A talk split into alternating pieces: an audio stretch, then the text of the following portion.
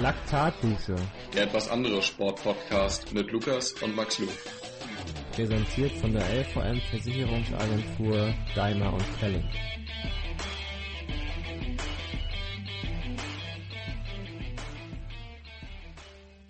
Hallo und herzlich willkommen zu einer neuen Episode Laktatdusche. Ich begrüße euch alle recht herzlich und bevor wir hier heute mal so richtig wieder loslegen, zwei kleine Besonderheiten. Einmal, ich bin wie zu Anfang der Laktatdusche heute alleine unterwegs, da Max leider keine Zeit hat, beziehungsweise es nicht rechtzeitig vom Training zurückgeschafft hat. Der ist heute unterwegs auf einer riesen Radrunde und hat das anscheinend nicht rechtzeitig zurückgeschafft. Und auf der anderen Seite tun wir was für unsere Frauenquote hier in der Laktatdusche und ich begrüße Franzi Reng. Hallo. Hallo. Schön, dass ich da sein darf. Ja, schön, dass das so geklappt hat. Als Frau. Und wir hier die Frauenquote weiter ausbauen können.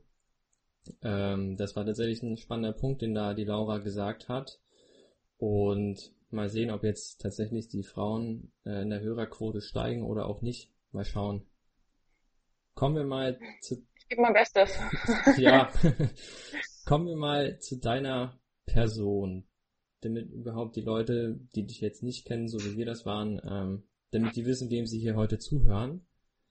Dein Name ist Franzi Reng, du bist 24 Jahre jung, kommst aus dem Schwimmsport, ehe du dann Klasse 5, 6, 7 drüber geschwappt bist in die Leichtathletik zum Laufsport, warst dort tatsächlich relativ erfolgreich auf Mittelstrecke, aber auch auf längeren Sachen, ähm, bist vorwiegend über 1500 und 3000 Meter gestartet, hast dich aber auch über 10.000 versucht.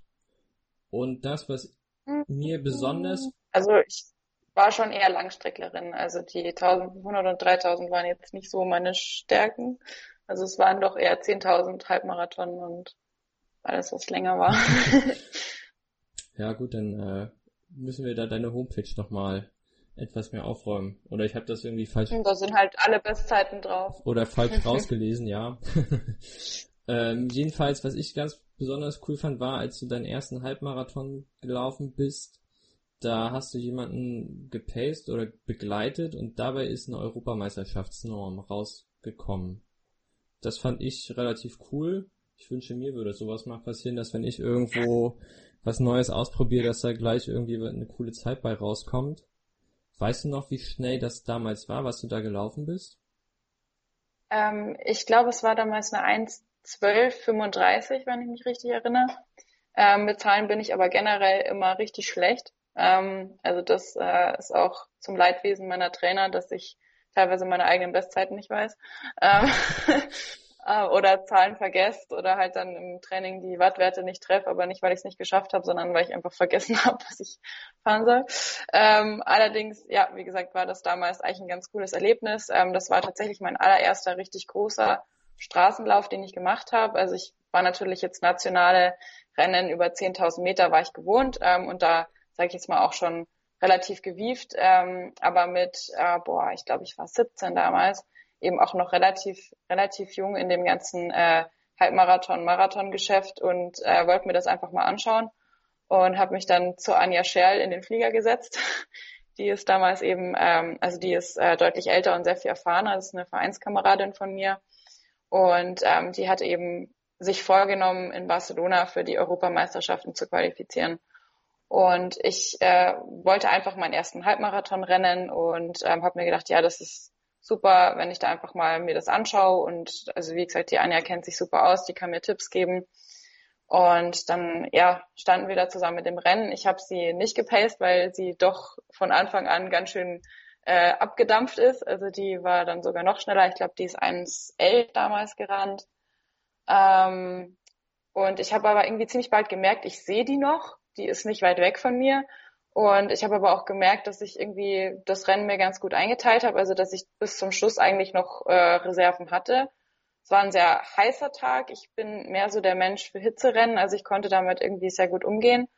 Und ja, ich sag mal, einige deutsche hochklassige Läuferinnen, die sich am Anfang des Rennens noch gefragt hatten, wer ich denn bin, äh, die wussten danach dann schon, wer ich bin, weil ich dann nämlich mit ihnen zur Europameisterschaft gefahren bin.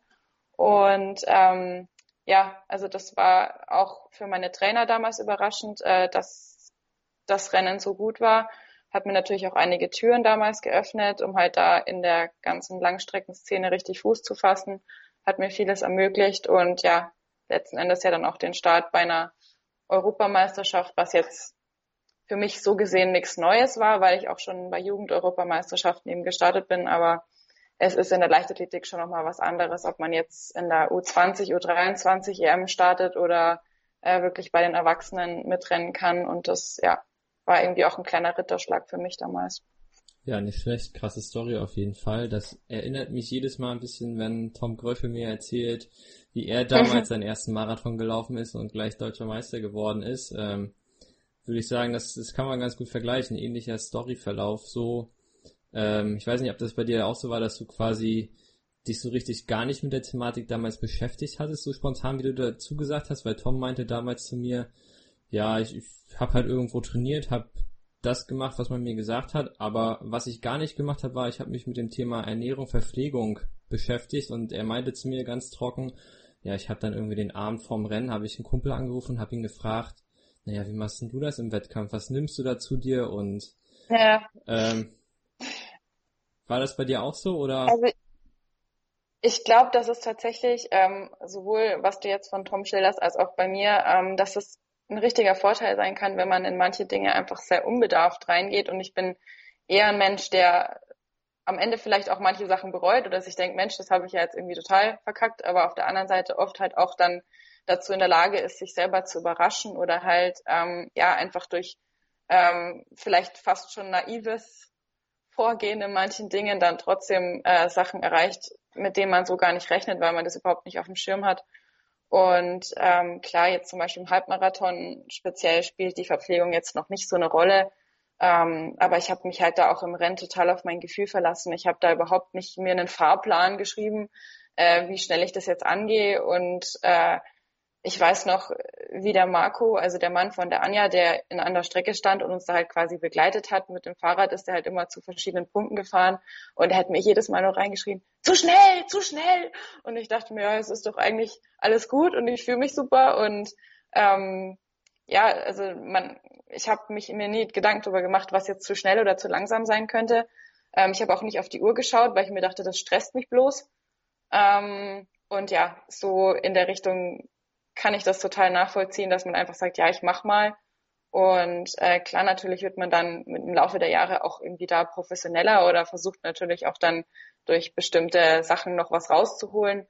Ähm, aber ja, also auch, also das witzigste, das witzigste Erlebnis in Barcelona war tatsächlich das Frühstück, weil eben ich bin jemand, ich kann vom Rennen sehr, sehr viel essen und braucht es auch irgendwie so Zucker und irgendwie so einen vollen Bauch. Also jetzt nicht übervoll, aber auf jeden Fall so, dass halt ähm, noch relativ nah am Rennen dran viel gegessen werden kann.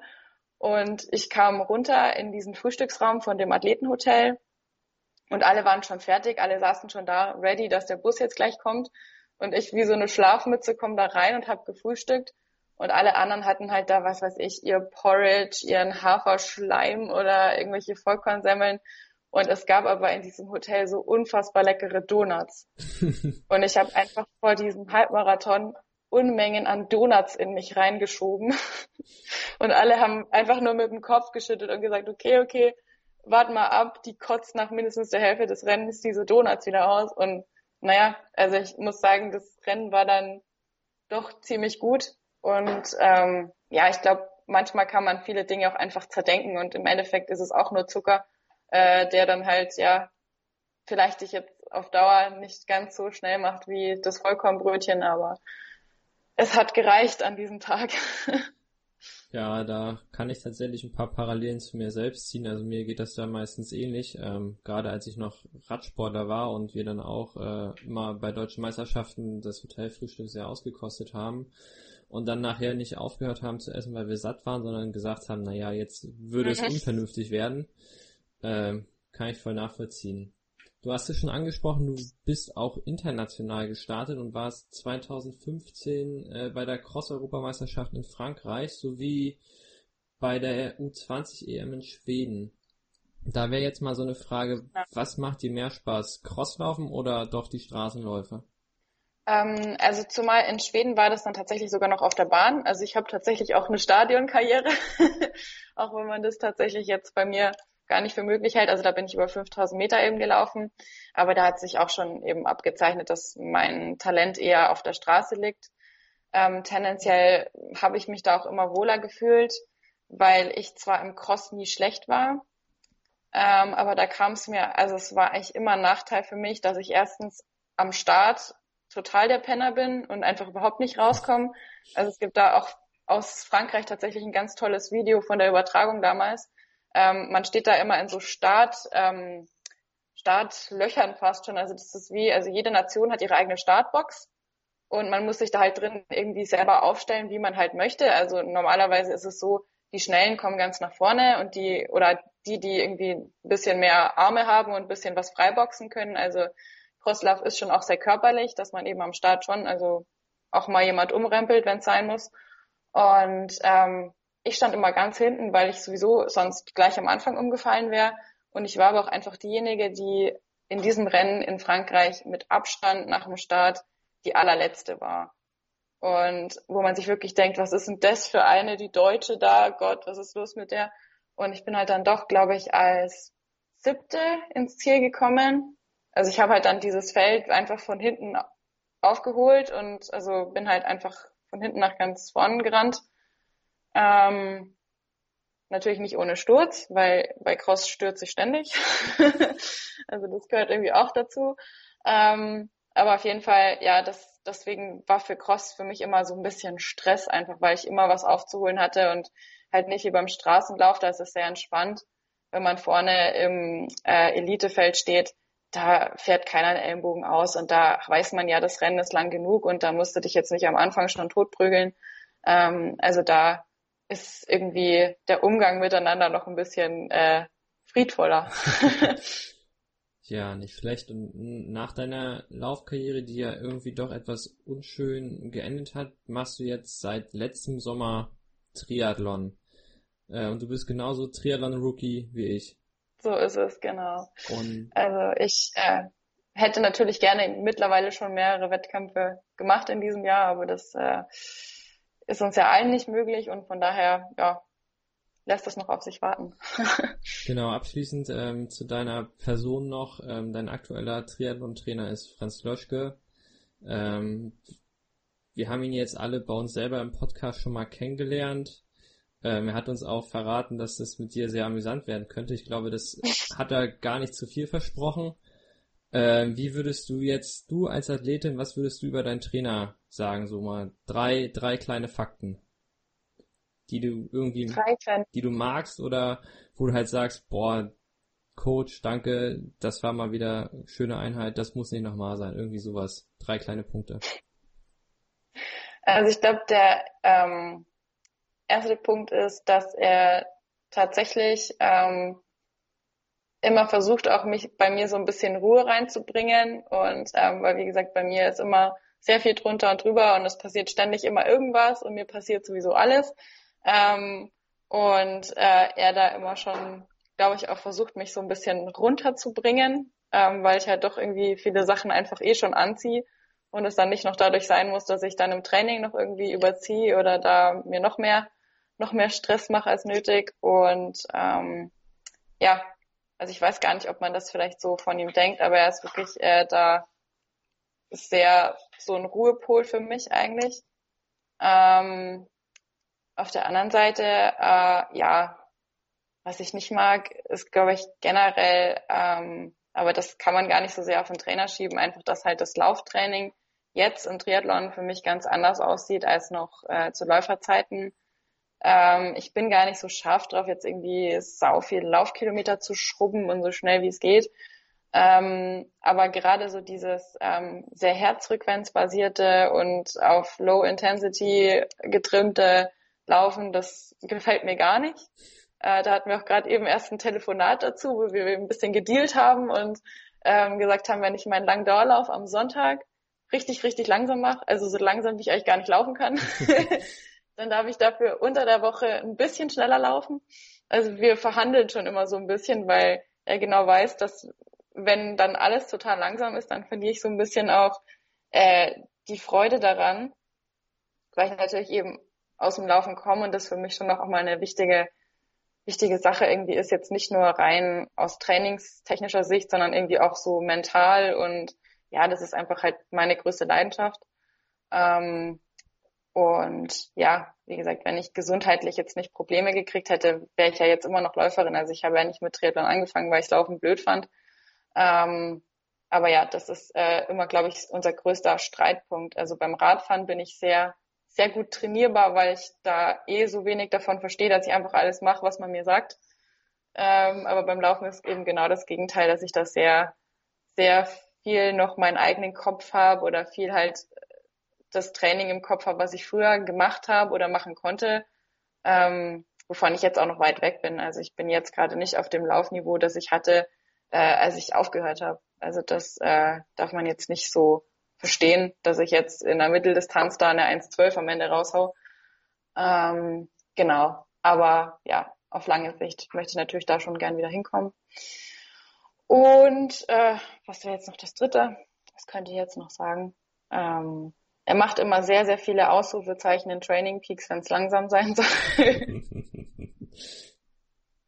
da gibt's immer so ein paar, paar sehr, sehr schöne Screenshots, locker und langsam und alles in Großbuchstaben und mit ja sehr vielen Aus. Also ich glaube, es, es zeigt schon auf, was bei mir immer so der äh, Knackpunkt eigentlich ist, dass man mich eher gebremst kriegen muss, als jetzt irgendwie da ähm, ja Schnelligkeit reinzukriegen äh, in gewisser Form, weil ich doch eher dann zu intensiv trainiere oder äh, denke, ja, das geht schon oder dann die lockeren Pausen dazwischen, äh, die sind dann halt bei den Läufen, weiß ich nicht, im Viererschnitt und das halt dann auch irgendwie ein bisschen, ja, Trainingsziel verfehlt, würde ich sagen. Ja, ich staune jedes Mal wieder, was da doch für Parallelen auftauchen. Also irgendwo äh, erkenne ich mich irgendwo in deiner Person wieder, weil mir geht das tatsächlich relativ ähnlich, immer wenn ich so gucke, wie, wie, was ich trainieren soll oder wie ich trainiert habe. Äh, spannend. Ich finde das. Ja, also ich, ich weiß nicht, wie das jetzt bei dir ist, ähm, ob du auch sehr viel auf Herzfrequenz äh, achtest. Ähm, aber das war halt so bei mir das allererste, was, als ich mit Triathlon angefangen habe, äh, damals der Philipp Seib eben zu mir gesagt hat, über den ich zum Triathlon gekommen bin, dass er mir einen Pulscode umgeschnürt hat und gesagt hat, Franzi, schau dir deine Werte an. Und du läufst halt voll im intensiven Bereich, obwohl das eigentlich eine ja, Erhol Erholungseinheit sein soll. Und ähm, ich habe früher nie mit Pulscode trainiert. Also ich habe halt so diese Handgelenksmessung vielleicht mal angeschaut, die ja mittlerweile bei vielen Uhren auch mit dabei ist, aber eigentlich habe ich davon auch nicht viel verstanden oder jetzt gewusst, ist es jetzt gut oder schlecht. Und ähm, klar habe ich vielleicht mal bei einer Leistungsdiagnostik gesehen, wo meine Maximalwerte sind, aber im Training war das bei uns auch nie Thema. Also das wurde nie irgendwie speziell geguckt, äh, was für ein Herzfrequenzbereich man mit der und der Einheit erreicht oder nicht erreicht. Und von daher war das für mich ein ganz neuer Ansatz, auch wenn das jetzt vielleicht irgendwie total crazy klingt, weil ich meine, Herzfrequenz ist jetzt nichts, was erst vor einem Jahr entdeckt wurde. Ähm, aber ja, das ist für mich eine andere Art zu trainieren, aber eben halt, wo ich mich auch erst sehr dran gewöhnen musste. Ja, es ist bei mir tatsächlich nahezu komplett ähnlich. Beim Schwimmen und beim Radfahren habe ich äh, eine Herzfrequenz, die auch äh, ziemlich normal ist für, für Menschen in meinem Alter.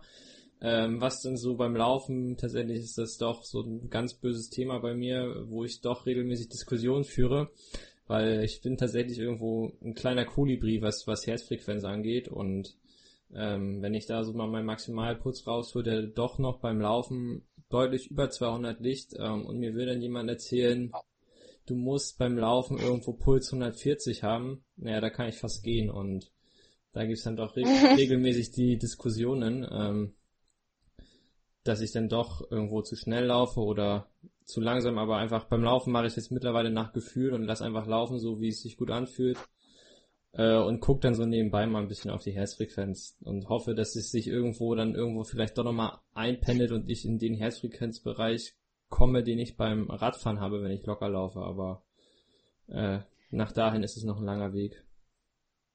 Ja, also davon kann ich auch ein Lied singen. Also das ist, also wenn ich Rad und Laufen vergleiche, das ist äh, sehr ernüchternd, wenn man halt sagt, okay, beim Radfahren habe ich die und die Herzfrequenz und das ist echt schon anstrengend und denkst du, ja, puh, ganz schön, ganz schön zahre Einheit heute. Ähm, zart ist bayerisch, heißt anstrengend. und ähm, auf der anderen Seite dann eben halt so ein Lauf, wo du sagst, ja, ich chill jetzt eigentlich gerade und hast aber trotzdem, weiß ich nicht, 150er Puls und denkst ja, also irgendwie stimmt das nicht zusammen. Ähm, aber das, äh, ja, bin ich auch froh, wenn ich nicht die Einzige bin, die da so eine Disposition hat. ja. So, äh, nee, äh, wo wir jetzt hier schon mal beim Training, äh, beim, beim Training, beim Thema Trainieren sind, ähm, was war denn deine Einheit der Woche bisher? Meine Einheit der Woche, oh, das ist schwierig, weil ich jetzt natürlich äh, eine Regenerationswoche gerade habe. Und jetzt muss ich mal gerade überlegen, was war denn meine Einheit der Woche? Ähm, eigentlich sogar heute das Radfahren. Ähm, ich war zweieinhalb Stunden unterwegs ähm, und ich bin ja getreten zwischen 170 und 190 Watt. Es war dann tatsächlich sogar ein bisschen mehr, also ein bisschen zu intensiv und ähm, dann immer zwischendrin alle Viertelstunde ähm, 10 Sekunden Vollgas sprinten. Ah, nee. Das äh, also meine Einheit, die ich am besten oder am meisten genossen habe, weil ich generell Regenerationswochen nicht so nicht so feier. Äh, ich verfall da manchmal so in so einen ja, Trott, wo mir dann irgendwie alles wurscht ist und wo ich mich dann motivieren muss, überhaupt jetzt rauszugehen. Äh, auch wenn es nur ein paar Laufkilometer sind und äh, ja, ich da eher schon wieder faul werde und äh, das gar nicht so genießen kann, wie man es vielleicht sollte. ja. Bei mir gab es tatsächlich die Woche in Anlehnung äh, an Franz Löschke und Laura Sophie Usinger in die Folge. Ähm, da hatten wir darüber gesprochen, dass man vier Kilometer schwimmen und easy, dass man das nicht in einen Satz packen kann. Ich war diese Woche tatsächlich das erste Mal seit gefühlt tausend Jahren wieder im Schwimmbad, weil die ja endlich wieder aufgemacht haben. Und es war der Horror. Also es waren sehr viele Schwimmbadtouristen. Und irgendwo ist das, glaube ich, ein relativ langer Weg bei mir zu vier Kilometer und easy in einem Satz. Aber äh, ich, ich arbeite daran. Äh, ich bin tatsächlich äh, knapp über drei Kilometer geschwommen. Äh, es hat sich auch relativ locker angefühlt, aber ich glaube, es lag eher daran, dass man nicht richtig schwimmen konnte, weil man so viel Slalom schwimmen musste, um die ganzen ähm, planschenden Kinder oder langsamen Senioren, die da geschwommen sind. Aber es war irgendwo, hatte Spaß gemacht und ich hab's irgendwo doch vermisst, so jetzt die letzten knapp drei Monate. Und deswegen ist das meine Einheit der Woche gewesen. Ähm, ist das bei euch auch so, dass ihr aktuell keine eingezogenen Bahnen habt äh, im Schwimmbad selber? Also dass man keine Schwimmerbahn hat, wo man trainieren kann? Ähm, jein, das, das variiert so ein bisschen von tatsächlich Schwimmbad zu Schwimmbad. Ähm, da gibt's welche, die spannen tatsächlich Bahnen ab. Und dann gibt's aber auch welche, die haben halt so einen Bereich, wo eigentlich vier Bahnen wären, haben sie quasi eine Leine gezogen und dann musst du auf diesem großen Bereich, musst du dann im Kreis schwimmen. Und das kriegen natürlich die Leute nicht hin, dass man sagt, die Schnelleren, die schwimmen in ihre Runden und die Langsamen, die schwimmen außen rum und ähm, ist der Horror. Ja, aber da habe ich jetzt da ich jetzt so viele Erfahrungen in den letzten Wochen gemacht, also zum einen halt echt dann Schwimmbäder, wo einfach gar keine Leine drin ist, wo sonst zu normalen Sommerzeiten immer eine Schwimmerbahn war, ist jetzt auf einmal nichts mehr und du wirst halt irgendwie alle fünf Minuten von irgendeinem Taucher quasi äh, angetaucht oder irgendwelche Kinder, die halt dann querschwimmen und was weiß ich, wo du dich dann auch nicht darüber aufregen willst, weil ich meine, was können die denn dafür? Und auf der anderen Seite dann echt Schwimmbäder, die jede Bahn abgesperrt haben und nach Geschwindigkeiten einteilen, wo du echt sagst, sau cool, warum ist das nicht überall so, dass dann die Aquajogger auf einer Bahn sind und die Brustschwimmer auf einer Bahn und die schnellen Krauler und ja, also da kann ich zurzeit ein Lied davon singen. Das ist irgendwie hier gerade in der Region sehr, sehr unterschiedlich und ähm, ja, zwischen trainingsunmöglich und ja, perfekten Verhältnissen alles dabei. Ja, es ist hier im Norden ähnlich und ähm, was mir tatsächlich auch aufgefallen ist, so gefühlt sind doppelt so viele Menschen im Schwimmbad wie vor dem Lockdown, als man noch normal schwimmen konnte. Ich weiß nicht, woran das liegt, ob das damit zusammenhängt, dass du so Zeitslots kaufen kannst, wo du quasi ins Schwimmbad mhm. rein darfst, dass halt dann irgendwo alle sagen, hm, okay, wir machen irgendwo von 8 bis 16 Uhr arbeiten wir und dann holen wir uns halt einen Slot für die Kinder irgendwo 17 bis 20 Uhr und dann, wo dann halt ich sage, ich würde auch gerne mal schwimmen gehen, irgendwo 17 bis 20 Uhr, dass ich irgendwo das Glück habe, dass ich einen Slot erwische, wo es extrem voll ist. Ähm, weil zu normalen Öffnungszeiten, ich war eigentlich immer so 17 Uhr schwimmen, da in der Schwimmhalle, wo ich jetzt war. Und da war sonst ja. nie was los. Da war ich gefühlt immer der Einzige und jetzt auf einmal alle da. Ja, ich glaube, das ist halt erstens, es gibt nicht so viele Alternativen momentan, ähm, was die Leute halt so machen in ihrer Freizeit. Und auf der anderen Seite, also ich habe es beobachtet bei meiner eigenen Mutter, die ähm, selber auch aus dem Schwimmbereich kommt und die halt einfach das so braucht für sich. Und ich glaube, es gibt ganz, ganz viele Leute, also jetzt nicht nur ehemalige Schwimmer, sondern auch Omas und Opas und Leute, die einfach irgendwie so halt das Wasser als ja Ort, wo sie halt sich bewegen oder wo sie ihren Rücken lockern oder was weiß ich, äh, dass die das alle halt jetzt voll entbehren mussten die letzten Monate und äh, da halt jetzt gerade voll der Run entsteht. Und ja, eben durch die Zeitslots natürlich die Leute auch irgendwie so, so eigentlich gebündelt werden sollen, aber in Wirklichkeit dadurch halt noch mehr eigentlich irgendwie so ein, so ein Strom entsteht an Leuten, die da halt dann alle zur selben Zeit rein, reinkommen und wieder gehen. Also ja, ich hoffe, das ändert sich noch in den nächsten Monaten, gerade wenn es dann wieder Winter wird, wo die, West äh, die Freibäder wieder dann schließen. Also ja, will dann nicht mit dem Neo im See schwimmen gehen. Ja, jetzt hast du schon so halbwegs angesprochen, dass quasi die, die Leute ihren Tagesablauf irgendwo ein bisschen geändert haben oder anders Zeit haben. Wie sieht denn das bei dir zurzeit aus? Ähm, was machst du neben dem ganzen Sport nebenbei? Ähm, also es ist bei mir tatsächlich relativ unübersichtlich, äh, was ich alles so mache. Ähm, also ich bin zum einen noch an der Uni eingeschrieben äh, im Masterstudiengang Germanistik, ähm, bin da aber momentan nicht ganz so ganz so ambitioniert und äh, bin mir nicht so ganz sicher, ob ich das äh, zu Ende bringen kann und will. Ähm, auf der anderen Seite ähm, habe ich im letzten Jahr zusammen mit drei Jungs äh, die Podium GBR gegründet und wir bringen seitdem ein äh, Sportmagazin raus, das äh, Podium. Vielleicht sagt ihr das sogar was. Ähm, also wir machen vor allem Ausdauersport, also Triathlon, Langstreckenlauf, Schwimmen, Radfahren, ähm, aber auch jetzt so Sachen wie Skifahren oder auch mal Trail und solche Sachen, halt auch mit viel Fotogalerien und ich schreibe eben die Texte dazu.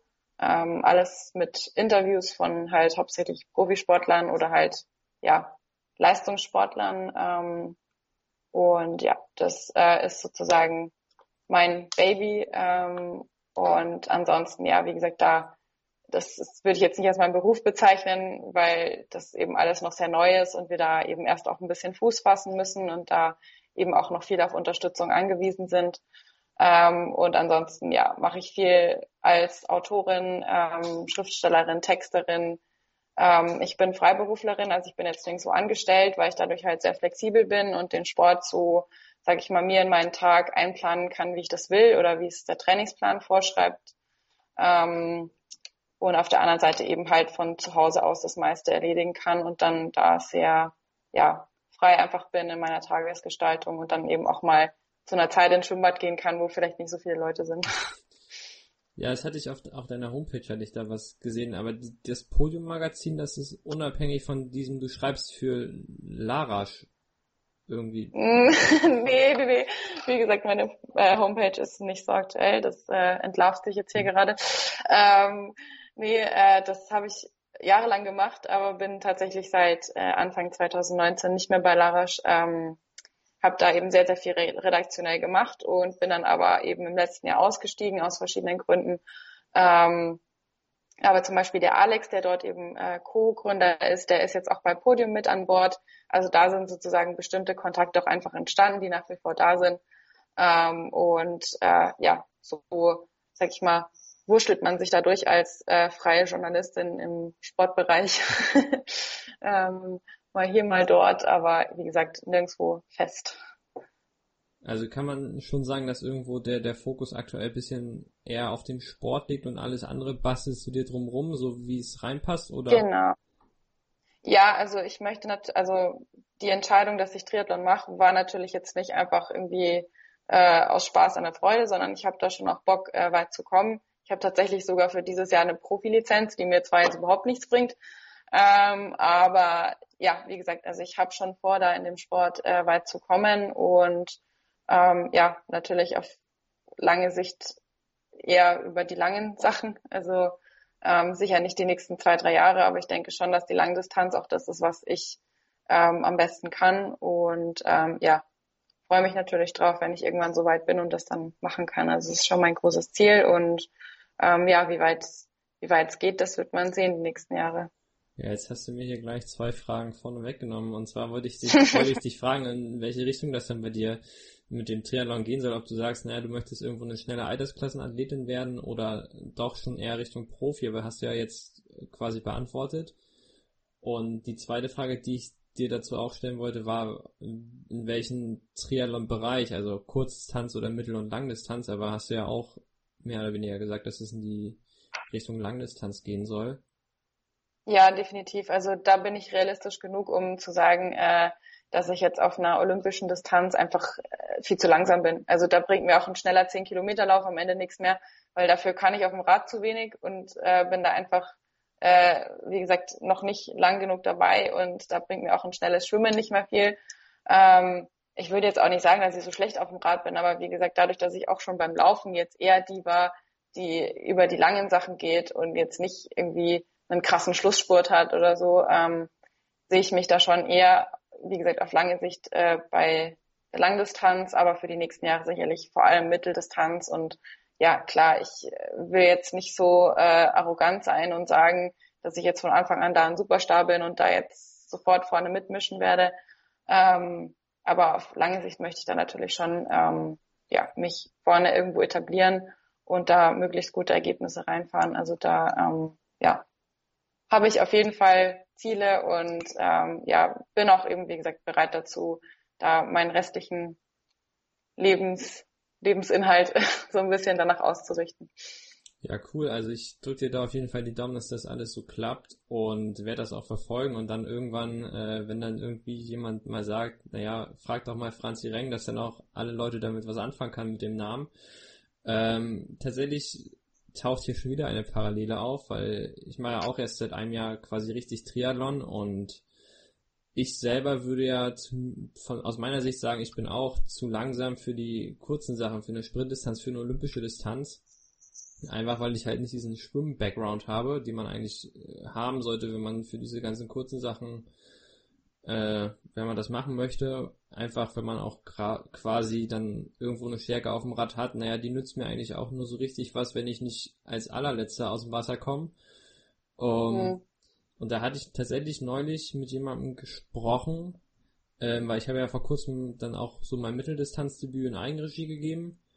Und dann kam danach jemand auf mich zu und hat mir erst äh, Glückwünsche ausgesprochen und meinte dann aber auf der anderen Seite zu mir, naja, wenn du jetzt langfristig mal weiterdenkst, ähm, ich würde, wenn ich du wäre, jetzt noch nicht auf die Langdistanz gehen oder würde auch quasi den Schritt von der Mitteldistanz erstmal ablassen, ähm, da ich sonst hinten raus auf Dauer zu langsam werde.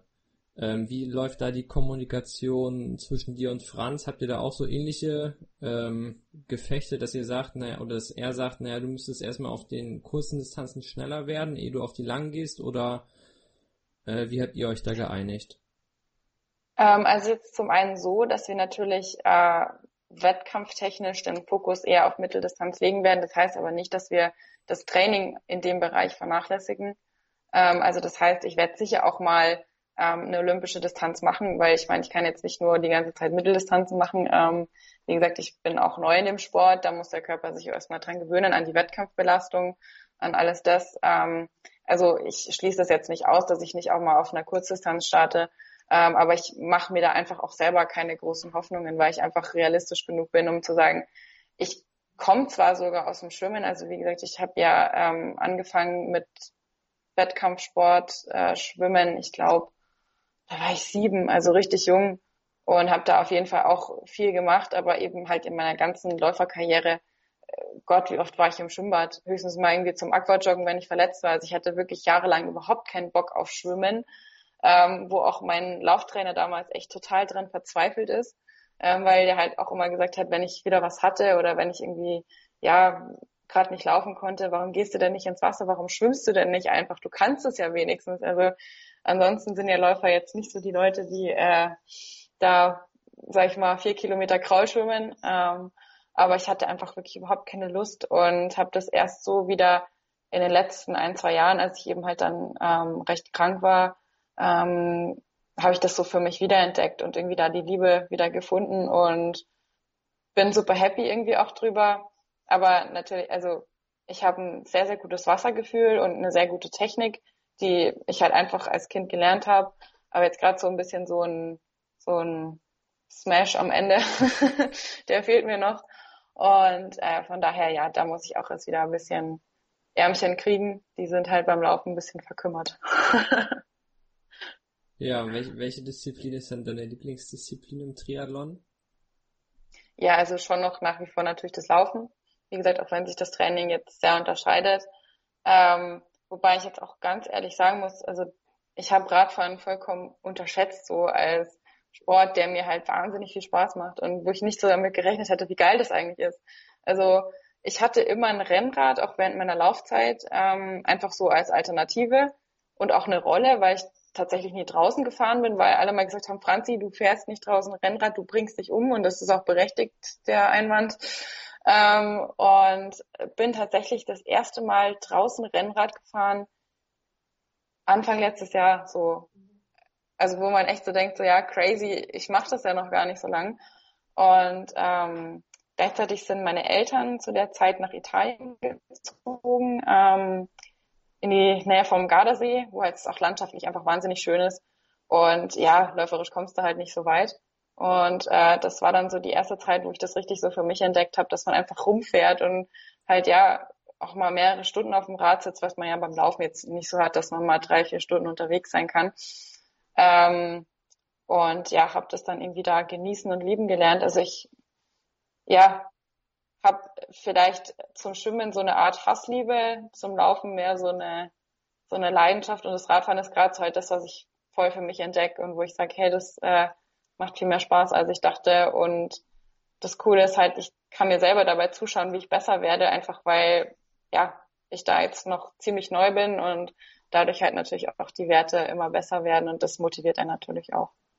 Ja, das glaube ich. Ich finde das beim Radfahren ist immer ziemlich cool. Du kommst halt in relativ kurzer Zeit relativ weit wohin.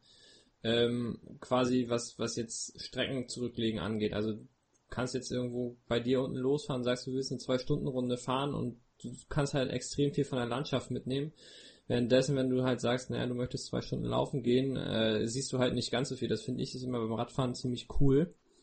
Ähm, Radfahren ist halt meine Stärke, deswegen bin ich aktuell gar nicht so viel auf dem Rad unterwegs, ähm, da ich andere Baustellen habe, wie zum Beispiel das Schwimmen oder auch das Laufen, ähm, wo ich jetzt auch quasi für mich so entdeckt habe, naja, ich muss halt beim Laufen irgendwo ein bisschen was tun, äh, weil das halt eine der Schwachstellen ist und für mich ist es einfacher, mich im Laufen zu verbessern als im Schwimmen, weil äh, da haben ja auch Franz und Laura gesagt, naja, beim Schwimmen, wenn du da jetzt nicht so den guten Background hast, ist schwer, das zu erlernen. Ähm, da bin ich so aktuell relativ viel in den Lauf schon unterwegs und du hast es jetzt schon zweimal angesprochen, dass sich ja dein Lauftraining jetzt unterscheidet von früher zu, ich mache jetzt Triathlon und Lauftraining. Was sind da so die größten Unterschiede? Ähm, also zum einen natürlich, äh, das ist ganz klar, die Laufkilometer, also die einfach die Gesamtbelastung. Ähm, ich habe ehrlich gesagt schon große Augen gemacht, als mir der Philipp ähm, letztes Jahr im oh Gott, September oder irgendwann, also das war halt gerade so die Phase, ähm, wo ich mich dann auch entschieden habe, okay, ich mache das jetzt und ich lasse Laufen wirklich sein und ich konzentriere mich auf Triathlon. Ähm, wie viel oder eher wie wenig Laufkilometer teilweise halt die richtigen Pros, also ein Sebi Kienle oder ein äh, Florian Angert wie wenig die machen und wie wenig nötig ist, um da, sage ich mal, einen guten Trainingseffekt zu haben, weil man halt als, sage ich mal, Marathonläufer doch, sage ich mal, von so 120 bis 160 Wochenkilometer äh, ist da jetzt nichts, wo du sagst, boah, ey, krass, krasse Woche. Also ich meine, die Jungs, die machen teilweise um die 200. Das, ich war jetzt auch nie ein Trainingsweltmeister, der da irgendwie maximal Kilometeranzahlen hatte, wo die anderen die Augen verdrehen. Also ich war schon auch eher jemand, der viel alternativ gemacht hat und das auch gebraucht hat, einfach vom Körper her. Ich habe jetzt nicht so das Gestell, wo du sagst, damit kannst du 200 Kilometer die Woche schrubben. Ähm, aber ja, also das ist einfach schon mal sehr, sehr viel weniger Lauf. Ähm, zum anderen auch von der Intensität her ähm, sehr, sehr viel geringere Intensitäten und halt auch ganz andere Herzfrequenzbereiche. Schnelligkeitstechnisch natürlich ein ganz großer Schritt nach hinten ähm, also im Training. Und dafür eben haben wir dann aber auch ganz wenige sehr intensive Einheiten. und wenig so, sag ich mal, Dauerläufe in so einem Zwischentempo, wo du jetzt nicht so richtig schnell, aber auch nicht so richtig langsam bist, sondern also ich habe das Gefühl, ich laufe entweder langsam oder ich laufe schnell, aber es gibt nicht so einen Zwischen, Zwischenbereich, wo ich dann eben auch manchmal irgendwie dann schimpf und das gerne hätte. Ähm, aber es hat halt einfach nicht so den krassen Trainingseffekt oder es bringt mich halt nicht so weiter, wenn ich jetzt irgendwo so knapp unter meiner Schwelle durch die Gegend rauscht. Das ja hat halt dann nicht so den Effekt. Hast du da mal quasi paar Zahlen, was du früher gelaufen bist an Wochenkilometern und was du jetzt so läufst? Ähm, also ich muss sagen, ich bin jetzt kein Fan davon, am Ende der Woche zu gucken, wie viel Kilometer bin ich gelaufen oder wie viel nicht. Aber ich würde schätzen, dass ich zurzeit, also ganz sicherlich, ja, so um die 80 vielleicht habe. Ja, Gott, der, der Franz, der schlachtet mich jetzt, dass ich das nicht weiß. Und ähm, früher hatte ich schon auf jeden Fall, also immer mindestens so um die 120. Das war eigentlich so das untere, untere Level. Und jetzt sage ich mal, einer wirklich in einer Marathonvorbereitung hatte ich schon, boah, sicher 160, auch mal 180, also schon ordentlich was, was drauf. Also halt immer einen richtig langen Dauerlauf am Ende der Woche, der macht schon, der, das ist schon viel Holz. Also wenn du da mal 35 Kilometer gemacht hast, äh, da muss gar nicht mehr so viel, so viel machen, außer jeden Tag laufen gehen, dass das halt von selber ziemlich hoch geht, der Wert. Und ähm, ja, aber wie gesagt, ich habe auch viel alternativ trainiert. Ich war viel, ähm, ja tatsächlich eben dann auf meinem Rennrad, aber halt dann auch einfach nur ein, zwei Stunden einfach treten und jetzt ohne große Trainingseinheit da im Background zu haben, sondern einfach halt um die Ausdauer auf andere Weise hinzukriegen. Und genau, so, so war das damals. Ja, schau ey, ich glaube, ich muss nachher erstmal losgehen, neue Laufschuhe kaufen, damit ich meine Laufkilometer etwas hochschrauben kann, weil ähm, wenn ich jetzt so deine Zahlen mal gehört habe, ich denke, ähm, da muss ich bei mir noch ein bisschen was tun. Ähm, da wäre jetzt mal so meine Frage, denn, äh, damit ich das ja auch für mich ein bisschen nutzen kann hier deine drei Top-Laufeinheiten, um schneller zu werden? Um schneller zu werden, ähm, auf allem, was fünf Kilometer und länger ist. Weil alles drunter, da war ich auch nie schnell. Also, ich muss gerade überlegen, also ich bin schon ab und zu halt so ein 800er, dann 1500er und 3000er gerannt, aber das waren jetzt wirklich nicht meine Stärken. Ähm, also die drei Einheiten, um schneller zu werden, sind bei mir auf jeden Fall äh, darauf bezogen, schneller zu werden auf fünf Kilometer und alles, was länger ist. ähm, das wäre zum einen ähm, ein, also ganz klassische Minutenläufe. Ich habe da ein Programm, das ich selber super gerne mag und was ich früher immer auch sehr, sehr gern gemacht habe. Momentan komme ich leider nicht so dazu. Ähm, das sind äh, insgesamt dreimal zehn Minuten ähm, und in den zehn Minuten immer eine Minute schnell Vollgas und eine Minute wirklich betont locker. Ähm, und zwischen den zehn Minuten immer so drei bis fünf Minuten locker traben. Also ähm, die lockeren innerhalb der zehn Minuten, die dürfen schon noch, sag ich mal, in einem Dauerlauftempo sein, aber die Pausen dazwischen sollten dann wirklich getrabt werden. Das ist so die eine Einheit. Ähm, dann ganz klassisch die Tausender, ähm, also egal ob auf der Bahn oder jetzt auch im Gelände. Ähm, das kann man immer schön variieren, dass man wirklich ähm, 1000 Meter in einem Schnitt läuft, wo man sagt, okay, das ist jetzt vielleicht äh, 10 Kilometer Tempo oder ein bisschen flotter und dazwischen dann ähm, einfach 400 Meter regenerativ, wirklich von mir aus auch ein paar Meter gehen. Ähm, Im Sommer, wenn man auf die Bahn gehen kann, kann man auch mal eine Stehpause machen. Ähm, und was, was ich auch super gerne mag, äh, sind 20 mal 400. Hast du schon mal äh, 400er Programme gemacht? Ja, aber nicht 20 mal. also man muss auch nicht mit 20 anfangen, aber das ist halt wirklich so, sag ich mal, ja, mein, mein Lauftrainer hat früher gesagt, ja, so ein Königsprogramm. Und ähm, am Anfang der Saison sind es halt dann 20 mal 400, ähm, wo du dann dazwischen wirklich noch eine, eine gute Pause hast, sag ich mal eineinhalb Minuten, ähm, wo du wirklich dir Zeit nehmen kannst. Und am Ende der Saison sind es dann 40 bis 30 Sekunden, ähm, wo du einfach nur noch ganz kurz deine Beine lockerst, bevor es in die nächste 400 geht. Aber das sind, wie gesagt, sehr, sehr laufspezifische Trainings. Und ähm, ja, wahrscheinlich, wie gesagt, kriege ich erstmal einen Anschluss, wenn ich das hier alles, alles sag äh, vom Franz, weil das äh, viel zu laufspezifisch ist. Ähm, aber ja, das sind so, so Trainingsprogramme, die ich persönlich äh, super gerne mache und ähm, ja, wo man auch irgendwie ballern kann, ohne sich jetzt komplett ins Delirium abzuschießen. Ja, ich staune immer wieder, wenn man so die einzelnen Leute fragt, die aus irgendeiner Spezialdisziplin kommen und in den Triathlon wechseln, was so deren Einheiten sind, die, die einen schneller machen. Die hauen dann immer so richtig krasse Sachen raus, wo halt die anderen sagen, boah, alter Schwede, das ist ganz schön hart. Und man selber denkt sich so, hm, naja, geht eigentlich, ist gar nicht so anstrengend. Ähm, ich habe das ja selber, ich fahre ganz gerne so vier bis fünf mal 20 Minuten knapp über der Schwelle, wo dann halt einige Leute sagen, ey, was fehlt bei dir im Kopf? Und ich sag halt, ey, das macht doch voll Spaß, so ist halt schnell vorbei, du fährst insgesamt ein bisschen länger als eine Stunde schnell und bist halt mit durch und hast dann, du weißt halt danach, was du getan hast. Und andere Leute sagen halt, naja, nee, muss jetzt nicht ganz so sein. Das ist wie, gestern bin ich mit einem Kollegen gelaufen, wir sind, haben äh, 250 Meter Hügelläufe gemacht in den Harburger Bergen. Und der war früher auch aktiver Läufer, war auch gar nicht so schlecht, so auf äh, Ebene Bundesland und ähm, der hat mir da halt so schöne Strecke gezeigt im Wald und er meinte dann zu mir, naja, hier auf dem Abschnitt, wo wir jetzt gelaufen sind, da kannst du noch 800 Meter weiter berg hochlaufen. Habe ich früher gemacht, da bin ich früher so 5 bis 6 mal 1000 berg hochgelaufen. Ähm, ich habe mir das angeguckt, der Abschnitt hat irgendwo knapp 90 Höhenmeter und er sagte zu mir, ja, er ist immer so 4,15 bis 4,20 da den Tausender hochgelaufen mit 90 Höhenmetern. Meinte zu mir, naja, mach das doch auch mal, wenn du eine schöne Einheit brauchst. Wo ich sage, Alter, nie im Leben.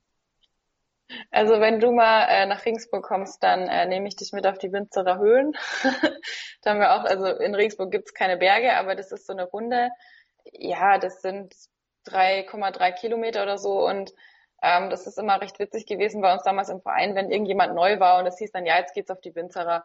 Und dann heißt halt, ja, was ist das? Ja, das ist so ein bisschen im Terrain laufen und so. Ähm, jeder, der bisher da zurückgekommen ist, äh, der hatte, äh, war fix und fertig und hat gesagt, da gehe ich nie wieder hin und das mache ich nie wieder, weil das wirklich einfach so komplett bergauf, bergab ist. Da geht's nie geradeaus und du hast halt immer dann so ein Programm, wo du halt dann einfach die Berge schön scharf antrittst und halt bergab dich dann wieder erholst. Ähm, und ja, das ist auch so ein bisschen so ein Geheimtipp bei uns äh, diese Runde, da kannst du, kannst du dich sehr gut abschießen. Also da bin ich auch schon das ein oder andere Mal gestorben. ja, nicht schlecht. Also, es klingt auf jeden Fall ziemlich hart, aber auch irgendwo nach Spaß. Ich weiß nicht, warst du schon mal im Trainingslager auf Mallorca zum, zum Radfahren? Äh, nee, ich war tatsächlich noch nie zum Radfahren im Trainingslager, außer bei meinen Eltern in Italien. Und das war dann auch nur relativ kurz, weil dann kam Corona und dann musste ich nach Hause. weil da, da gibt's auch äh, paar kleine Berge, die dann doch sehr, sehr witzig zu fahren sind, besonders ähm, Sakalobra. Ähm, wenn da Aha. jemand sagt, wenn du oben bist, du kannst runterfahren auf der anderen Seite, mach's nicht. ich merk's mir. Also falls da irgendwo Franz hier das mal aufschreibt und dann mit dir zufälligerweise gleichzeitig da ist und zu dir sagt, naja, fahr doch dann auf der anderen Seite mal runter, mach, mach's einfach nicht, weil du wirst es bereuen. Ja, also bei meinen Eltern ist, also die wohnen eben nicht direkt am Gardasee, sondern in so einem kleinen Bergsee. Und ähm, es gibt quasi hinter denen ihrem Haus so eine Straße. Das ist nur so eine kleine Umgehungsstraße, die heißt Via Europa. Und äh, ich habe das so unterschätzt. Ich habe halt auch irgendwie dort dann irgendwelche Intervalle zu fahren gehabt und ich dachte mir, ja, da fahre ich dann die Via Europa hoch und ähm, habe mich da schon gesehen, wie ich da quasi fünf Meter vom Haus da die tollen Intervalle mache. Und nachdem ich das erste Mal da oben war, ähm, war ich so fertig, weil dieser Berg so unfassbar steil ist. Ähm, aber ich würde jetzt auch mal behaupten, dass ich da vielleicht auch so noch so eine kleine Heulsuse bin, weil ich einfach noch nichts gewohnt bin. Also wahrscheinlich, wenn du dann da hochfährst, dann wäre das was anderes. Ja, weiß ich bei mir tatsächlich gar nicht. Ich bin auch nicht so derjenige, der, der gerne im Berg hochfährt. Äh, ich bin mehr so Typ Berg runter oder eben in der flachen Ebene. Äh, weil alles irgendwo was berghoch ist, da ist man so langsam und das macht irgendwie nicht so richtig Spaß. Was, was? Ja, also ich muss es schon noch lernen, weil ich ja doch eher, sag ich mal, jetzt eine leichte Athletin bin und deswegen das ja eigentlich meine Stärke sein, sein muss. Von daher muss ich mich da wohl damit anfreunden. Ja, äh, was mich jetzt noch interessieren würde, ähm, hast du, machst du sicherlich auch viele Koppeleinheiten. Ähm, wie kommst du so mit dem Übergang Radfahren, Laufen zurecht? Also ich mache tatsächlich nicht so viele Koppeleinheiten, weil, äh, wie gesagt, äh, das mir tatsächlich noch relativ schwer fällt und äh, meistens das dann irgendwie total im Chaos endet. Also ich verliere dann den Überblick, ob ich jetzt die Uhr starte oder stoppe und dann drücke ich auf einmal mittendrin auf Stopp oder was ich. Also ich bin da echt total unkoordiniert, was gerade so hin und her äh, betrifft. Also jetzt nicht nur äh, Laufen nach dem Radfahren, sondern auch halt eben dann so ein Wechseltraining. Ähm, aber jetzt, wenn ich eine ganz klassische Koppeleinheit mache, äh, Laufen nach Radfahren, war ich am Anfang echt an dem Punkt angekommen, wo ich mir dachte, scheiße, was habe ich mir da angetan?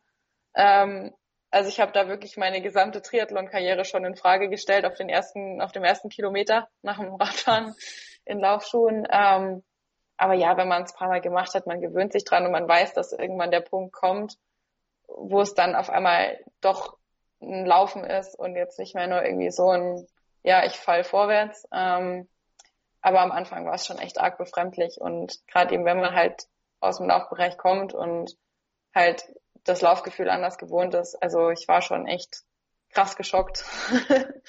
Aber ähm, ja, es wird immer besser. Also ich bin dann auch drauf gespannt, wie es im Wettkampf wird, weil ich muss sagen, ich bin jetzt auch nicht so der Trainingstyp. Also ich kann im Wettkampf schon, sag ich mal, generell mich besser zusammenreißen als im Training. Aber ja, bleibt spannend. Ja, nicht schlecht. Ähm, das ist tatsächlich so das Einzige, wo ich sage, boah, da hätte ich jetzt gar nicht mit gerechnet, dass es bei mir so gut klappt, weil alle haben mir erzählt, boah, wenn du Triathlon machst, fahr bloß nicht zu doll Rad, weil du musst noch laufen und das Laufen ist dann irgendwo eine Qual. Aber tatsächlich so dieser Übergang äh, vom Radfahren zum Laufen, das hat bei mir irgendwo von Anfang an ziemlich gut geklappt, worüber ich mich auch irgendwo freue, dass ich da tatsächlich äh, den Übergang gut hinkriege und dann erst irgendwo nach sechs, sieben Kilometer merke, hm, naja, okay, jetzt, jetzt fehlt mir die Energie, aber so den, den Übergang an sich kriege ich immer ganz gut hin. Ähm, hab da eigentlich. Ja, das ist, glaube ich, so der Punkt, wo es mir dann gut geht. ja. So ab sechs Kilometer kommt dann vielleicht das Feeling, dass man fliegt. aber naja, bin da wie gesagt gespannt. Also ähm, gibt ja keine Möglichkeit, das jetzt so wirklich unter Realbedingungen auszutesten, weil das Problem ist, man kann mit mir nicht so einen Trainingswettkampf machen, äh, das, da kriege ich nichts hin. Also da, ich brauche schon diese Wettkampfnervosität und äh, von daher muss ich, glaube ich, einfach noch abwarten. Ja, das, das wäre jetzt noch eine Frage gewesen von mir. Ähm, hast du denn schon mal ein, ein Triathlon jetzt so gemacht? Weil darüber hatten wir jetzt noch gar nicht gesprochen. Wir hatten gesagt, dass du letzten Sommer damit angefangen hast, aber hast du auch schon mal einen Wettkampf gemacht? Ja, tatsächlich, wobei sogar zweimal. Äh, einmal hat es sehr, sehr früh geendet.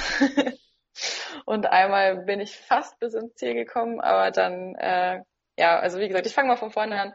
Äh, mein erster Triathlon hätte eigentlich sein sollen äh, der Karl-Münz-Triathlon letztes Jahr.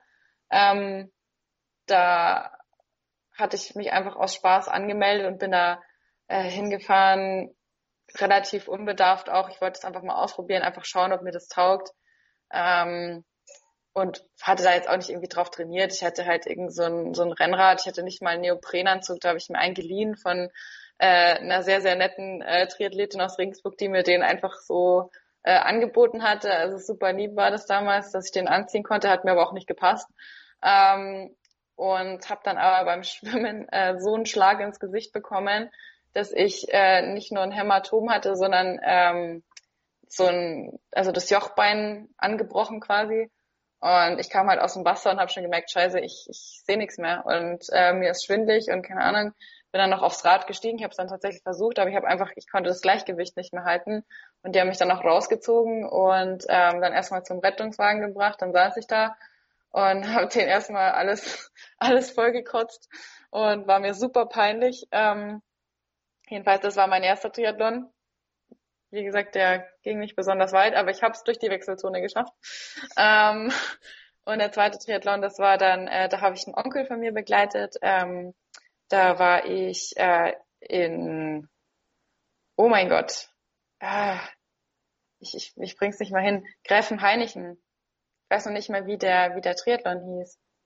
Ähm, da habe ich mitgemacht und ähm, bin dann aber sozusagen vor der Ziellinie ähm, abgebogen, weil mir das so unangenehm war. Also ich bin halt einfach, habe da einfach mitgemacht und irgendwie war mir das so peinlich, dass also ich war halt dann erste Frau und irgendwie ähm, hatte ich das auch mit meinem Sponsor damals nicht abgeklärt und äh, wie gesagt, wollte dann jetzt nicht, dass da irgendwie dann irgendwie am Ende was in der Zeitung steht oder ein Foto ist oder so, weil ich das ziemlich, sag ich mal, so auf eigene Faust einfach gemacht habe, um da halt einfach äh, den zu begleiten und ja, wie gesagt, äh, hätte das Rennen eigentlich gewonnen, aber habe es dann paar Meter vor der Ziellinie äh, dann aus Vernunft äh, abgebrochen.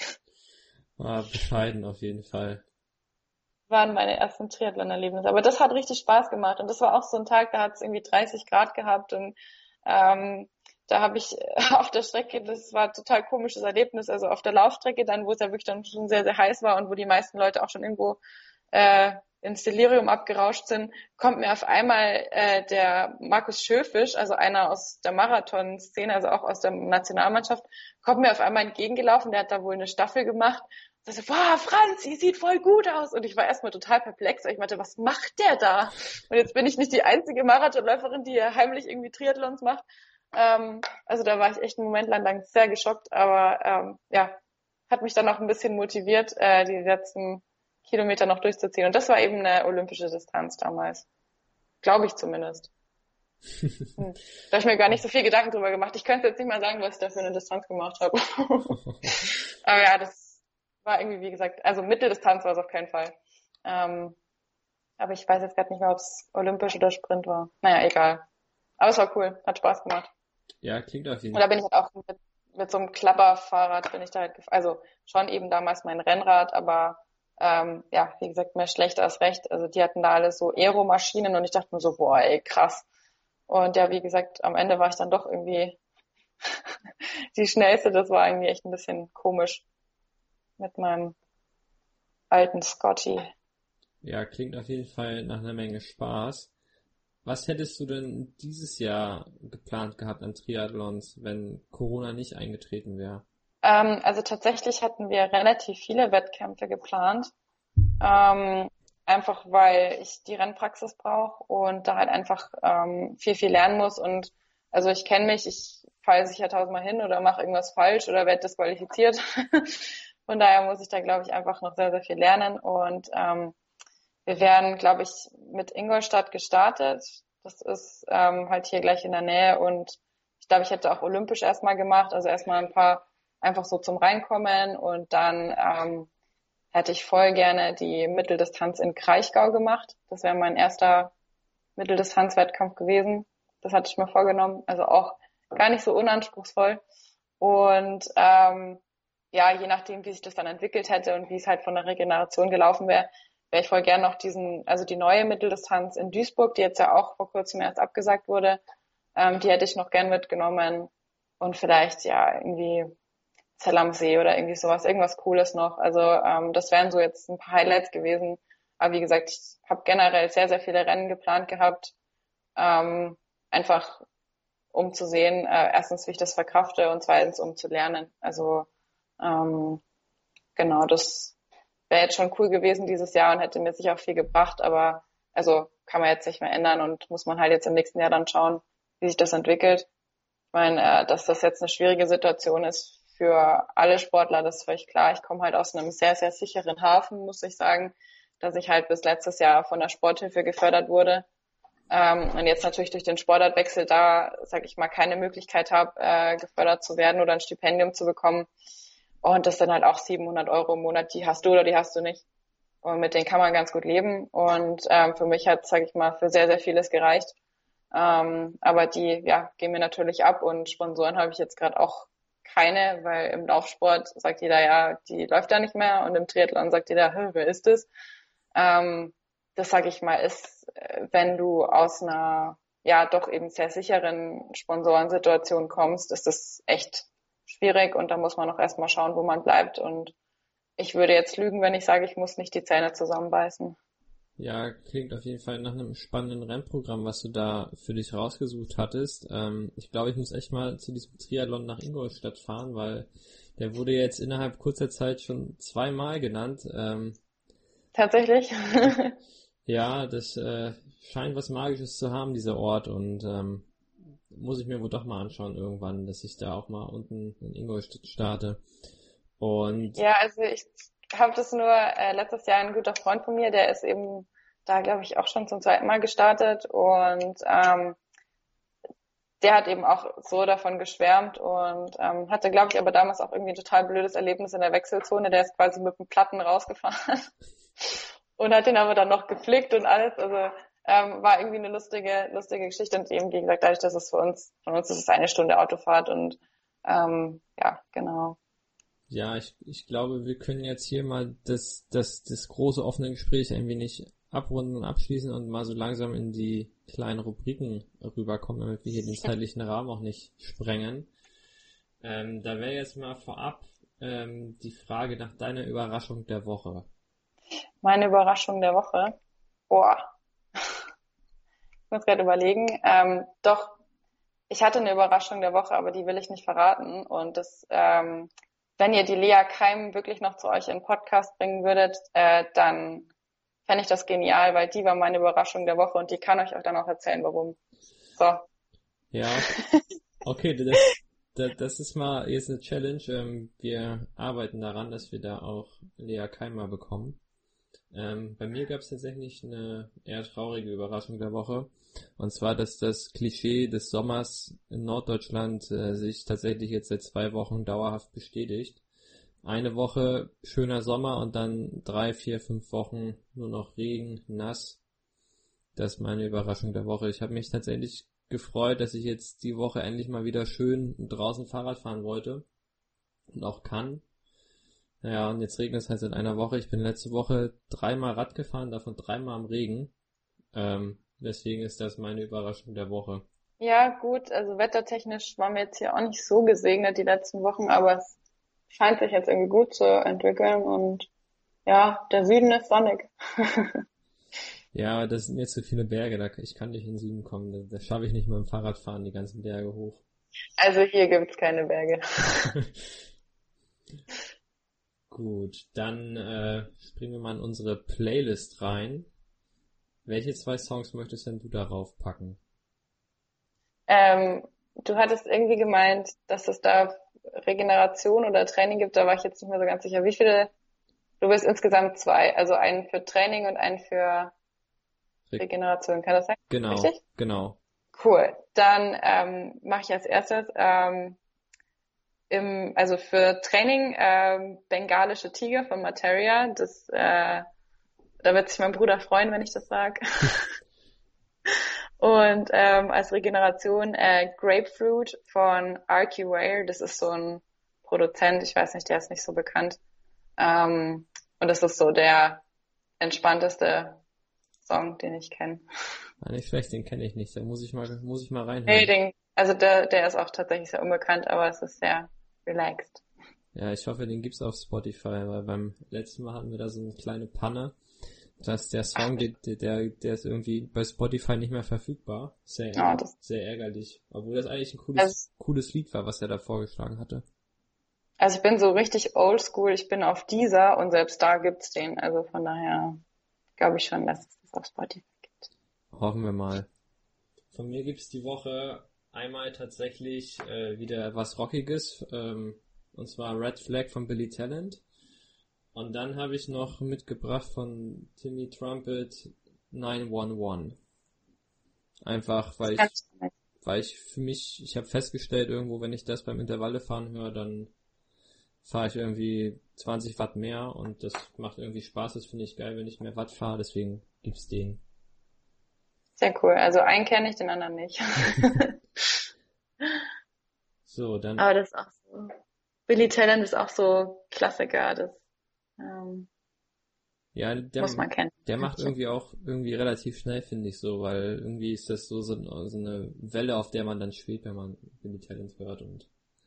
Ja, aber sehr cool, dass ähm, du auch rockige Sachen anscheinend magst, weil ich höre, ähm, also meine Lieblingsband ist Biffy Clyro und ist auch so Alternative Rock Sachen und sowas. Damit bin ich sehr, sehr einsam in meinem Freundeskreis. Ja, ich, ich habe da tatsächlich so relativ viel in meinem Musikrepertoire und ähm, tatsächlich haben sich erst vor kurzem so die Gäste auch zu der härteren Musik mal ein bisschen geäußert. Ähm, da war ich immer etwas noch zurückhaltend, ähm, bevor andere da sich zu geäußert haben, dass sie gesagt haben, oh, wir wollen mal sowas hören. Äh, deswegen packe ich das jetzt einfach mal ein Song nach dem anderen immer mal so darauf? Also ich hätte mich nie getraut, was von Biffy Clyro vorzuschlagen. Beim nächsten Mal dann. Sehr gerne. So, dann äh, unsere Lieblingskategorie hier im Podcast. Wahrheit oder Pflicht? Äh, Wahrheit. Aber was ist denn das hier? Alle nehmen sie irgendwie in letzter Zeit alle nur Wahrheit. ich, glaub, ich, glaub, ich bin so ein ehrlicher Mensch. Ja, ich glaube, wir müssen irgendwie die Rubrik mal umbenennen auf Pflicht oder Pflicht oder so. Ähm, jedenfalls Wahrheit. Ähm, da würde ich gerne wissen, wie oft verfluchst du denn deinen Trainer, wenn mal wieder eine richtig harte Einheit im Trainingsplan steht, die einfach nur Killer ist? Eigentlich, äh, boah, ich bin da gar nicht, also erst erstmal bin ich da gar nicht dann so sauer auf den Trainer, sondern ich bin eher so ein Angsthase. Also ich bin echt ein richtiger Hosenscheißer, was so anstrengende Einheiten angeht, weil ich dann immer denke, ich kann es nicht und ähm, dann schiebe ich das so raus und dann esse ich nochmal was und dann, oh nee, jetzt, ist, jetzt habe ich Bauchweh und irgendwie äh, finde ich immer ganz gute Ausreden. Ähm, aber ich verfluche da gar nicht so sehr meinen Trainer, sondern eigentlich eher mich, dass ich da nicht so cool bin und das einfach so runterrotze, so wie das manche irgendwie drauf haben. Die stehen einfach in der Früh auf, die frühstücken und dann zack, bumm, wird es gemacht und äh, ich bin da echt richtig ängstlich teilweise und denke mir, ich schaffe das nicht und bin dann eher noch überrascht, wenn ich es dann doch geschafft habe. Ähm, als ob ich es nicht schon irgendwie dreimal vorher gekonnt hätte, aber ja, das äh, ist vielleicht doch ein bisschen so eine Eigenart von mir. Ah, nicht schlecht. Also auf jeden Fall eine Antwort, mit der ich nicht gerechnet hätte. ja, ich glaube, damit rechnet auch mein Trainer teilweise nicht und deswegen, äh, ja, weil ich doch halt eben schon ja viel viel gemacht habe oder jetzt jetzt nicht erst seit gestern im Leistungssport irgendwie bin, aber ähm, da hat auch mein Lauftrainer viel damit zu kämpfen gehabt, dass ich immer die war, die an der Bahn stand und gesagt hat, ah, es geht nicht. Und da muss man mir einmal kurz in den Arsch treten und dann geht's schon. Ja, nicht schlecht. Was war denn bisher dein Lieblingswettkampf und was war dein Hasswettkampf? Ähm, meinst du jetzt wirklich von Events oder ähm, meinst du jetzt regelmäßiger Wettkampf sozusagen? Äh, alles, alles. Egal. Ähm, also mein Lieblingswettkampf ist auf jeden Fall der Frankfurt Marathon, ähm, weil ich da erstens selber meinen ersten Marathon gelaufen bin und äh, zweitens, weil ich da auch seit Jahren im Team mitarbeite und das einfach für mich so eine kleine Familie geworden ist und ich einfach halt weiß, was da erstens so dahinter steht und ähm, ja, wie viel Arbeitsstunden, Schweiß und Liebe das kostet, um das auf die Beine zu stellen. Auf der anderen Seite eben selber dort dann mein Debüt feiern konnte und dann halt auch da das einfach noch viel emotionaler war. Und ja, genau, also das ist mein Lieblingswettkampf mit ganz, ganz viel Abstand. Und mein Hasswettkampf ist äh, eigentlich, boah, nee, das, das darf ich jetzt auch nicht sagen. Ich hätte jetzt fast gesagt, der Darmstadt Cross, aber weil ich da nie gut war, aber da war ich sogar mal gut. Aber ich mag den trotzdem nicht. Ich mag den Darmstadt Cross nicht und es tut mir super leid, falls das jetzt jemand hört von den Veranstaltern. Aber irgendwie, das war immer so ein Ding mit Anreise und hat's geschneit, dann standen wir im Stau, dann bin ich gerade aus dem Auto gesprungen und noch zur Startlinie und äh, der, wenn ich an Darmstadt Cross denke, dann habe ich immer Stress. ja, dann dein Sportmoment, wenn wir schon mal bei dem Thema so halbwegs sind. Ach ja, es tut, es tut mir übrigens leid, dass das jetzt Laufwettkämpfe sind, weil es ja eigentlich ein Triathlon-Podcast ist und deswegen, ähm, da muss ich mich entschuldigen. ähm, mein Lieblingssportmoment, oh, das ist schwierig. Das ist richtig schwierig. Doch, ich weiß was. Und jetzt, das ist jetzt vielleicht sogar was für Insider. Ähm, mein Lieblingssportmoment war, als Julia Viellehner in Regensburg ähm, bei der Challenge ins Ziel gelaufen ist, beim Challenge Triathlon. Weiß nicht, ob du Julia Viellehner kennst. Nee, tatsächlich bin ich auch, was das angeht, wieder relativ ungebildet. Das macht nichts. Ähm, das ist eine Triathletin, die ähm, 2000, boah, jetzt, jetzt, jetzt kann ich tief fallen, 2017 äh, tödlich verunglückt ist beim Radfahren in Italien. Und ähm, das war so die erste Triathletin, die ich selber verfolgt habe oder also die kannte ich über ASICS damals, also ASICS war jahrelang mein Sponsor. Und ähm, die ja, hat mich irgendwie beeindruckt. Ich fand die cool ähm, von ihrer Art und die war da eben auch gerade dabei, so auf der Langdistanz durchzustarten und die hat in Regensburg ihre erste Langdistanz gemacht beim Challenge Triathlon, als es ihn noch gab. Es gab ihn ja nicht lang. und ähm, da danach habe ich sie auch noch im Ziel getroffen und äh, habe sie eben halt auch auf der Strecke gesehen. Und es gibt so einen Punkt an der Strecke, da habe ich sie wirklich zum ersten Mal halt äh, gesehen in dem Lauf und da sah sie so fit und so cool aus. Und ähm, dann am Ende der Strecke nochmal und da haben wir sie angefeuert und hat sie irgendwie nur so gesagt, nicht mehr weit oder sowas. Und es ist mir so im Gedächtnis geblieben und jedes Mal, wenn ich da vorbeilaufe, dann denke ich an das Mädel.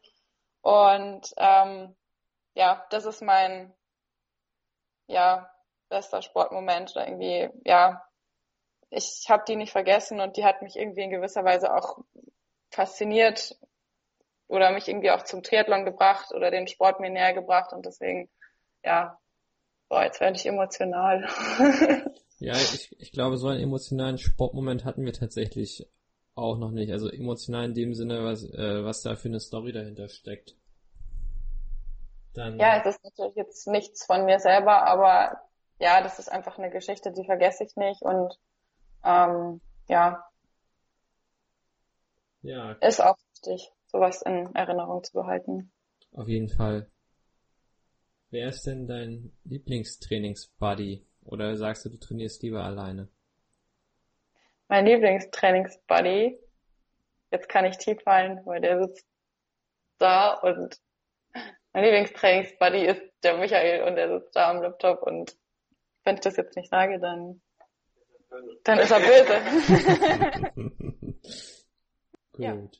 Machst du dann lieber Tempodauerläufe oder Intervalle? Äh, Tempodauerläufe, eindeutig. Okay. Ich hoffe, Franz hört das auch und äh, passt ja, sich da deinen Wünschen an. Tempodauerläufe. Tempodauerläufe. Bitte. dann eine persönliche Macke von dir. Äh, eine persönliche Macke von mir. Oh Gott. Ich habe so viel. Also der Michael zeigt jetzt gerade auf eine, auf meine Lieblingsmüsli-Schale, die ich runtergeschmissen habe und äh, die da jetzt in Scherben zusammengeklappt liegt. Also ich bin ein bisschen tollpatschig in allem, was ich so mache. ja, geht mir auch so. Also also ich zerbreche Sachen, ich zerbreche auch manchmal mich selber oder mein Auto oder ja, bin jetzt nicht so. Man kann sich Sorgen um mich machen. also besser alle Messer, alle Scheren, alles was Spitzes wegpacken genau, von dir. Alles, alles wegpacken. Ja, es ist auch eine Macke, die hatten wir tatsächlich hier in dem Podcast so in dieser Form noch gar nicht so zu sprechen. Echt? Oh Gott. Nee, ja. der, der, der Großteil der Menschen, die sind irgendwo alle sehr zahlen-nerdlastig oder meinen, dass sie irgendwann mal an Sarkasmus sterben werden. Aber so, dass, dass das ja. jemand sagt, dass er Angst um sich selber haben muss, äh, hatten wir noch nicht. Ja, also Sarkasmus ist bei mir immer ein Problem, weil das, ich verstehe keinen Sarkasmus und ich nehme alles immer, also ich glaube das den Leuten halt an und ja, vielleicht ein bisschen, bisschen eher Naivität so.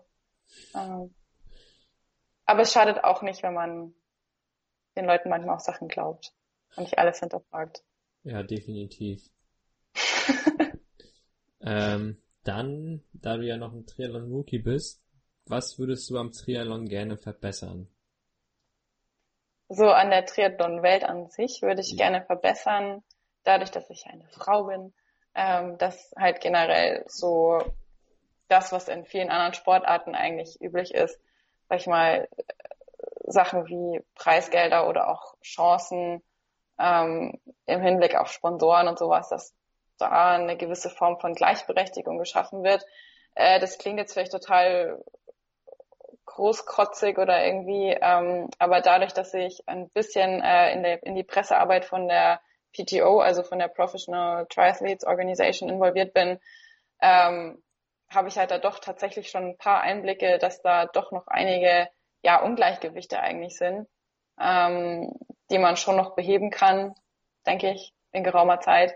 Ähm, und ja, das würde ich gerne verbessern, wobei ich auch ehrlich sagen muss, dass ähm, sich da gerade sehr, sehr viel tut und jetzt gerade ich sicher nicht die Einzige bin, die jetzt gerade sich auf ihren ersten Mitteldistanz-Triathlon vorbereitet oder auf die Langdistanz gehen will. Also es gibt sicher auch richtig viele, viele gute Mädels, äh, die da jetzt zu dem Sport dazukommen, wo vielleicht auch einfach die Konkurrenz jetzt langsam mal wächst und ähm, das ist eigentlich schon richtig schön zu sehen, dass sich da gerade was tut.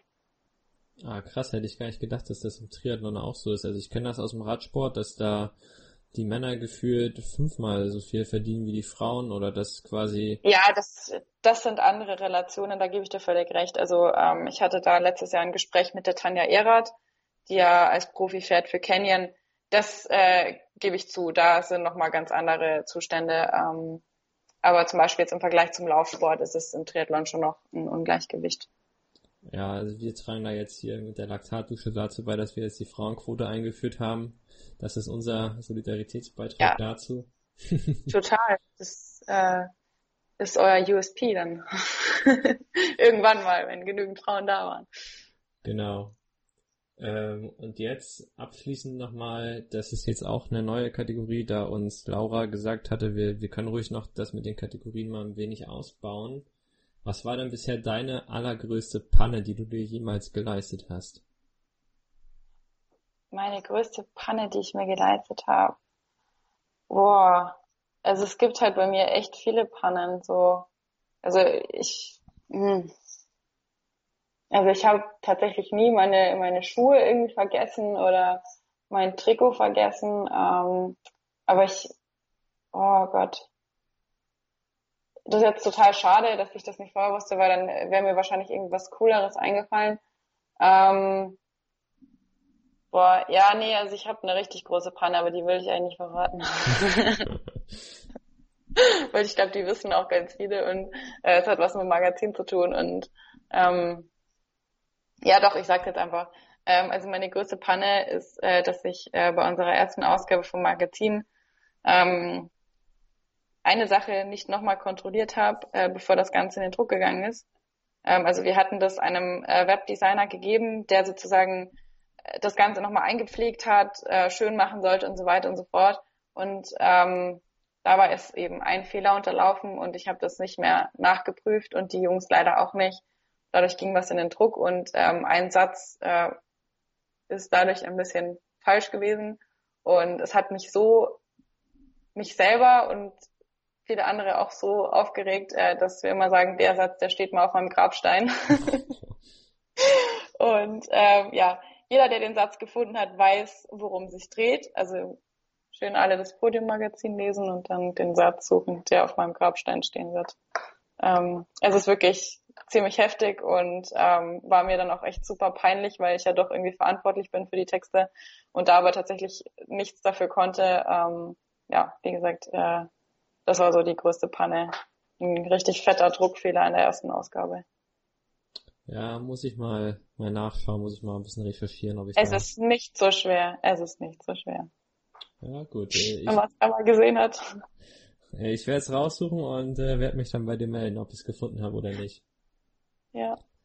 Gut, und jetzt äh, als allerletztes noch deine Nominierung, wer dann auch mal zu uns in die Laktatische kommen soll. Ja, ich habe äh, tatsächlich jetzt schon drüber nachgedacht. Also wie gesagt, ich habe ja schon Lea Keim erwähnt. Ich weiß aber auch, dass die Laura sie schon erwähnt hat. Ähm, deswegen würde ich total gern auch wieder eine Frau nominieren, damit wir hier quotenmäßig vorankommen. Und zwar die Lisa Tertsch. Ähm, ist auch noch eine sehr junge Athletin, die eben vor allem auch schon äh, bei Junioren äh, Weltmeisterschaften und so weiter sehr, sehr erfolgreich war und äh, die auch echt eine richtig coole Person ist und ähm, das würde mich selber richtig freuen, wenn ihr die zum, zu euch in den Podcast holen würdet. Ja, ich, ich muss tatsächlich, äh, so wie Max letztes Mal, als Franz deinen Namen gesagt hat, äh, wer ist denn das? Kenne ich nicht. Äh, muss ich auch offen gestehen. Ich kenne sie noch nicht, aber ich werde mich mit ihr beschäftigen, mit dieser Person. Und äh, würde mich freuen, wenn das tatsächlich. Der findest du im Triathlon auch was, wenn du recherchierst. ähm, spannend. Also würde ich mich freuen, nee, wenn das äh, klappt. richtig cool, weil die auch tatsächlich im Laufbereich super talentiert ist, obwohl sie eben auch schon immer Triathlon gemacht hat und jetzt nicht erst seit gestern irgendwie dazugekommen ist, so wie ich. Ähm, mit der war ich schon bei Cross-Europameisterschaften. Also die ist da wirklich sehr, sehr breit aufgestellt und ähm, ja, von daher ein richtig großes Talent.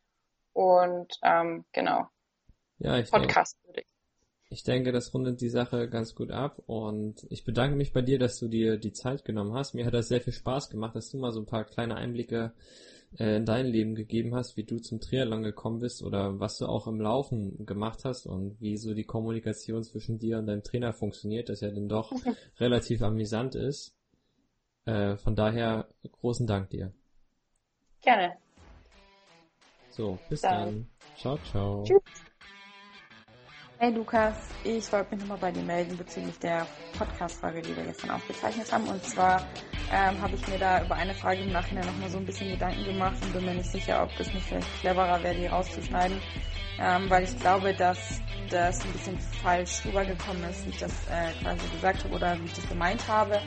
Und zwar die drei Trainingseinheiten, um im Laufen besser zu werden. Also das sind halt alles drei Trainingseinheiten, die ich früher als ja eben noch Langstreckenläuferin regelmäßig gemacht habe und die sich ja auch in einem rein äh, langstreckenspezifischen Lauftraining sicher auch Sinn machen.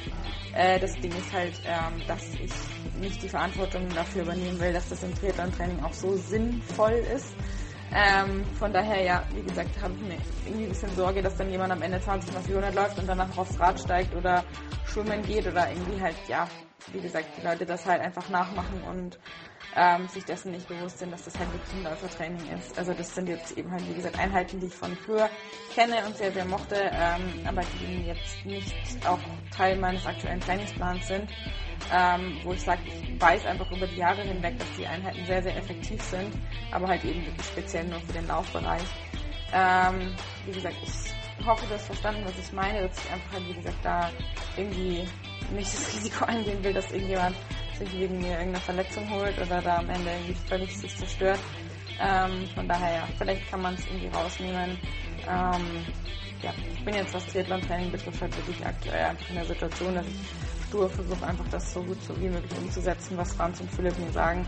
Und ähm, ja, setze mich da selber jetzt mit der Trainingsplanung oder was ich für Einheiten mache gar nicht so sehr auseinander, sondern ähm, ja, höre da eigentlich voll auf die Expertise von den beiden ähm, genau, von daher, äh, ja, wollte ich einfach fragen, ob das vielleicht möglich wäre. Nicht, dass es da irgendwie noch Missverständnisse gibt, dass jemand denkt, ich mache jetzt jede Woche 20 Mal die 100 und Tausender und Minutenläufe. genau. Ähm, ansonsten wünsche ich dir einen schönen Abend und ein schönes Wochenende und ja, melde dich einfach kurz.